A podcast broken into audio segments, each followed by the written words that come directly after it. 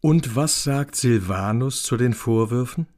Nun, er gibt zu, dass er die antitrinitarische Schrift verfasst hat, aber er betont, er habe sie nicht veröffentlicht. Egal, gedacht ist gedacht und des langt. Äh, nebenbei, woher haben Sie eigentlich diese unveröffentlichte Schrift? Ganz einfach, eine Hausdurchsuchung, wohlgemerkt nach der Verhaftung. Ah, bissel komisch. Im Übrigen habe er nie gegen die Dreifaltigkeit gepredigt oder überhaupt öffentlich Stellung bezogen. Ah, das spielt keine Rolle. Schließlich setzt Silvanus auf seinen letzten, seinen wichtigsten Trumpf, die Bibel. Er habe nun mal keine Belege für das Dogma der Dreifaltigkeit in der Heiligen Schrift gefunden.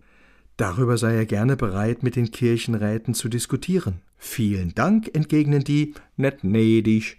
Äh, das brauche mir net, mir habe recht, du net. Des langt. Irgendwann ist Silvanus mürbe. Haft und Folter zeigen Wirkung. Er verfasst ein Bußlied, in dem er alles widerruft, was er gegen die Dreifaltigkeit geschrieben und gedacht hat, und er bietet an, dieses Bußlied zu veröffentlichen. Vielen Dank, sagen die Kirchenräte, aber das machen wir mal net. Nicht, dass da am Ende noch irgendwas ins Wanken gerät. Kommissar Günther war sehr mit sich zufrieden. Zwei Dutzend Nachrichten hatte er Nolan nun gesandt ziemlich elegant, wie er fand, hatte er auf diesem Wege Informationen in verdauliche Häppchen verpackt, neugierig gemacht, Anreize geschaffen, Spannung aufgebaut. Bevor er auch noch die dritte Dose Erdnüsse aufmachte, beschloss er, es für heute damit bewenden zu lassen. Es war Zeit für eine abschließende Nachricht. Lieber Nolan, will dich nicht nerven, aber gib mir doch kurz Bescheid, ob du meine Nachrichten erhalten hast. Alles angekommen bei dir?